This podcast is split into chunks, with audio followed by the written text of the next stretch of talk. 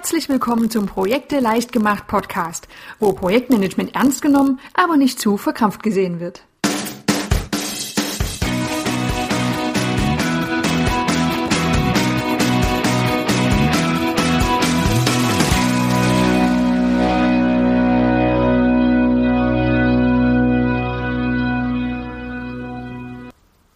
Hallo und herzlich willkommen zur neuen Folge vom Podcast von Projekte leichtgemacht.de. Ich habe mitbekommen, dass das Thema Aufwandschätzung ein sehr spannendes Thema für meine Zuhörer und Leser ist und deshalb gehe ich heute nochmal näher auf dieses Thema ein und stelle eine ganz konkrete Methode vor, mit der Aufwandsschätzungen durchgeführt werden können. Ich stelle immer wieder fest, es schätzt eigentlich niemand gern Aufwände. Ich bin zumindest noch niemandem begegnet.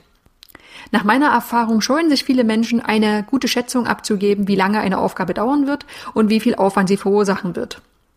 Aber trotzdem, Aufwandschätzungen sind ja immer an der Tagesordnung und sie sind die Basis für die Beantragung von Projektbudgets und die Schätzungen werden auch im Projektauftrag vermerkt. Schätzungen zu Beginn eines Projektes sind oft noch sehr grob, weil es einfach viel zu viele Unsicherheiten gibt, die noch nicht komplett durchschaut werden können. Jetzt möchte natürlich auch niemand falsch schätzen und deshalb kommt dann auch diese Abneigung gegen diese Aufwandschätzung. Unsicherheiten in der Projektplanung treten besonders bei Entwicklungsprojekten auf, in denen die Realisierbarkeit der Endlösung oft noch gar nicht sicher ist. Besonders wenn es um solche unsicheren Projekte geht, besonders F&E und Softwareprojekte, dann kann man als Aufwandsschätzungsmethode den Planning Poker ins Spiel bringen.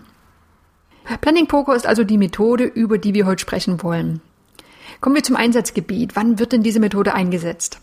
Planning Poker ist eine Methode zur Aufwandschätzung in Projekten und ihren Ursprung hat die Methode im Scrum. Das ist ein Vorgehensmodell des agilen Projektmanagements. Planning Poker wird deshalb auch Scrum Poker genannt. Scrum und damit auch Planning Poker kommt insbesondere in Softwareprojekten zum Einsatz.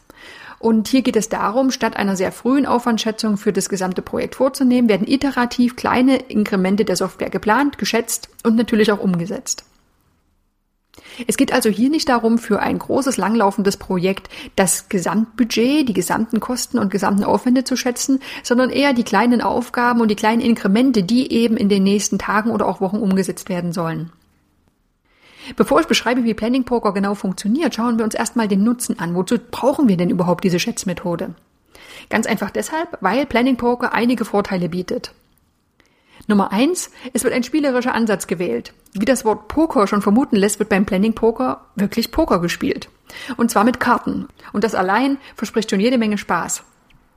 Der zweite Vorteil, es gibt einen strukturierten Ablauf.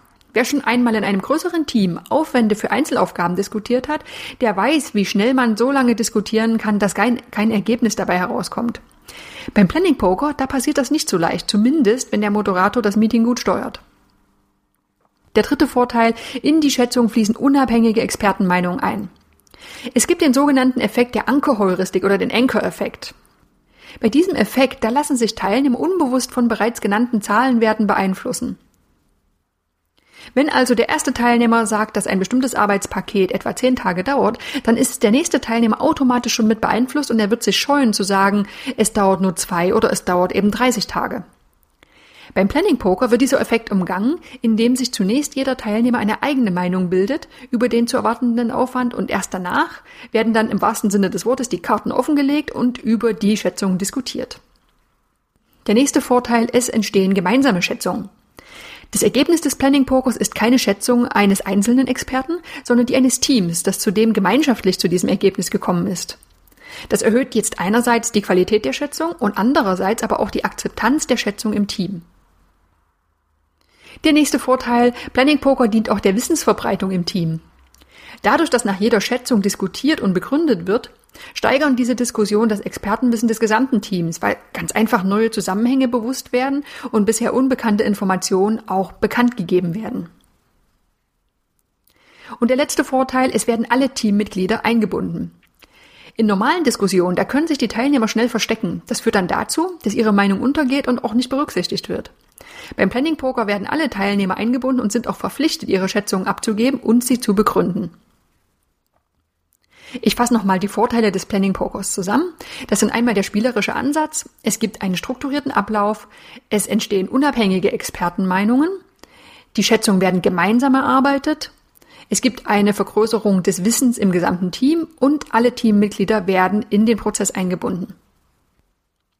Soweit zu den Vorteilen. Jetzt schauen wir, was wir für diese Methode brauchen. Was braucht man denn zum Kartenspielen? Ja, Karten. So auch beim Planning Poker. Es gibt vorgefertigte Kartensets zu kaufen, die sehen dann wirklich von den Formaten her aus wie Spielkarten. Die Karten sind bedruckt mit Zahlenwerten, die meist der Fibonacci-Folge folgen, also mit 1, 2, 3, 5, 8, 13, 21, 34, 55 und so weiter. Dabei können diese Zahlen sowohl für Zeitdauern oder auch für die Komplexität stehen. Je größer die Zahl, desto größer wird auch der Abstand zu Vorgänger und Nachfolger. Dadurch wird der höheren Unsicherheit bei hohen Schätzungen Rechnung getragen. Die meisten Kartendecks, die besitzen auch zwei Sonderkarten. Einmal die Kaffeetasse, die steht für Ich brauche jetzt mal einen Pausehilferuf. Und dann gibt's die Joker-Karten, die dann gezogen werden können, wenn ein Teilnehmer der Meinung ist, dass der Task gar nicht beendet werden kann. Um Planning Poker zu spielen, benötigt jeder Teilnehmer der Schätzrunde ein Kartendeck. Gut, und jetzt kommen wir zur Umsetzung. Wie funktioniert denn nun der Planning Poker genau? Schritt eins: Der Moderator, der selbst nicht mitspielt, erläutert das Vorgehen und das Thema des Meetings. Schritt zwei: Anschließend nennt er die erste zu schätzende Aufgabe, das erste Arbeitspaket und steht für Rückfragen zur Verfügung. Die Teilnehmer dürfen also nochmal fragen, worum es in diesem Arbeitspaket genau geht und können sich ein besseres Bild verschaffen. Schritt drei: Die Teilnehmer nehmen eine Schätzung für diese Aufgabe vor und legen die Karte mit dem passenden Zahlenwert verdeckt auf den Tisch. Schritt Nummer vier: Die Teilnehmer drehen gemeinsam ihre Karten um, sodass die Schätzungen nun für alle offen sichtbar sind. Schritt 5. Die Teilnehmer mit den höchsten und niedrigsten Schätzungen begründen ihre Meinung. An dieser Stelle kann jetzt im Team auch diskutiert werden. Schritt Nummer 6. Es wird eine erneute Schätzrunde durchgeführt und jeder Teilnehmer hat nun einfach neue Informationen und kann seine Schätzung entweder wiederholen oder aber auch anpassen. Schritt Nummer 7. Diese Schätzungs- und Diskussionszyklen können nun grundsätzlich beliebig oft wiederholt werden, bis es zu einer Einigung kommt und die Teilnehmer gleiche oder zumindest sehr ähnliche Schätzwerte haben. Die Stimme des Teilnehmers, der die Aufgabe vermutlich umsetzen wird, die, die hat dabei das höchste Gewicht. Stellt sich an dieser Stelle allerdings heraus, dass es zu keiner Einigung kommt, dann sollte diese Schätzung vertagt und zur nächsten Aufgabe übergegangen werden. Werden diese Schritte immer wieder durchgeführt, dann liegt am Ende des Spiels pro Aufgabe ein geschätzter Aufwand vor, auf den sich das Team gemeinsam festgelegt hat. Klingt eigentlich ziemlich simpel, oder? Ich habe noch ein paar Tipps für die nächste oder vielleicht auch deine erste Planning-Poker-Runde. Schätzungen sollten nur von denjenigen Personen abgegeben werden, die auch tatsächlich an der Aufgabe arbeiten. Ansonsten tritt oft ein sogenannter Management-Effekt ein, so dass am Arbeitspaket nicht beteiligte Personen die Aufwände viel geringer schätzen als die Person, die es tatsächlich dann umsetzen sollen. Der nächste Tipp. Bei Unsicherheiten, welche Karte gewählt werden soll, zwischen zwei Zahlen werden, sollte möglichst die höhere genommen werden, also eher eine konservative Schätzung vorgenommen werden. Tipp Nummer drei.